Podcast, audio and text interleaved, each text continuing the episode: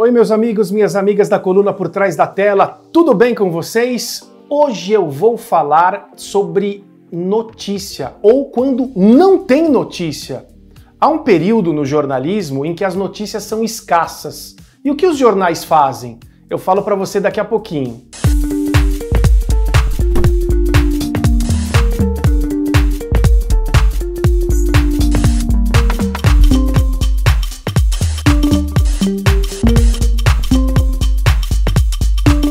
Bem com vocês? Hoje eu vou falar sobre um período é, difícil para os jornais, quando não tem notícia. Aí você vai falar, Cris, sempre tem notícia. Sim, vocês têm toda a razão.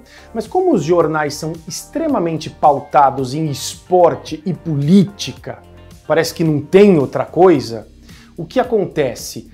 Chega mês que é mais fraca a veiculação de notícias. Por exemplo, janeiro. Em janeiro, os jogadores de futebol estão de férias e aqui no Brasil parece que esporte é cobrir futebol, não tem outra coisa. Tem outras emissoras que realmente enfatizam os outros esportes, mas o futebol é, é mais enfatizado. Quando eu era um repórter esportivo, eu dizia que eu era um repórter de futebol, né?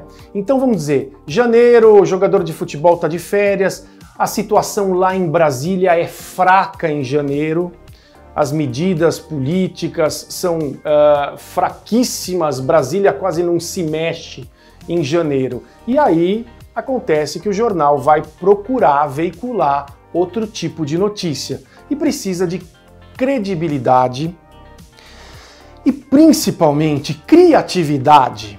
Porque acontece o seguinte, as, as, redações de jornal, às vezes elas se acostumam com determinadas notícias.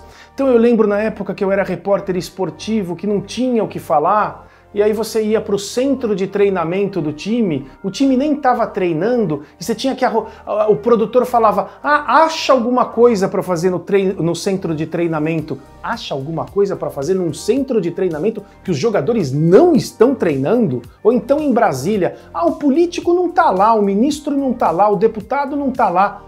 Ah, acha alguma coisa para fazer lá em Brasília? Como se fosse fácil. Então, eu lembro até de repórteres que eles não tinham o que fazer. Sabe aquele passarinho quero-quero que coloca ovo em superfícies planas? Então ele colocava ovo no campo de futebol, no centro de treinamento, e apareciam cinco, seis, sete matérias de um jornalista falando, abrindo a matéria com quero-quero.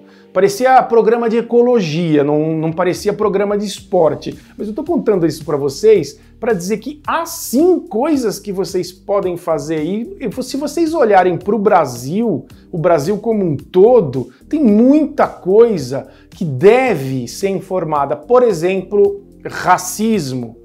A gente pode fazer uma matéria muito legal sobre racismo.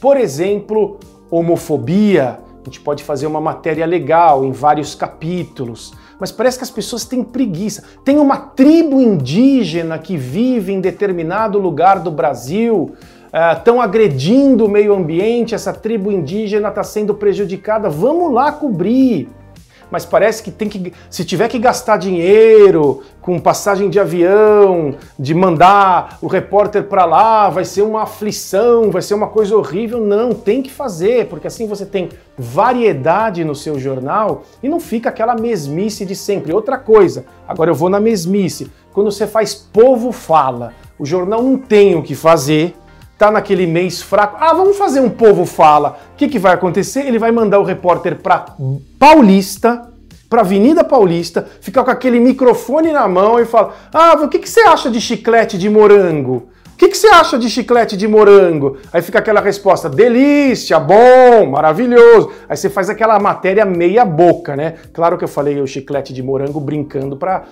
dar um exemplo para vocês, mas é que é a preguiça de um jornal que está acostumado a só cobrir, não é nem política, Brasília e só cobrir futebol assim uma outra maneira de você mandar os repórteres para a rua e fazer matérias muito legais. Essa foi a dica de hoje no programa Por Trás da Tela aqui do Observatório da Televisão. Até a próxima!